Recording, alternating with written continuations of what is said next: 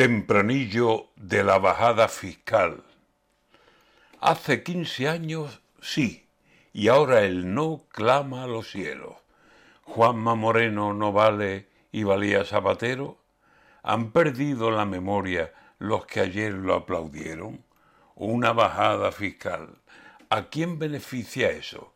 ¿A los ricos o al problema del gran paro que tenemos? ¿Se animará la inversión con la bajada de impuestos? Es lo único que pido y con más ansias espero.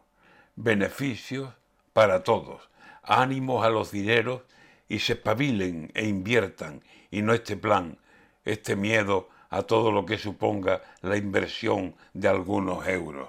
Venga bajada fiscal, que los bolsillos son nuestros. Con el tiempo se sabrá si el trazado plan es bueno y todos salen ganando y nadie sale perdiendo.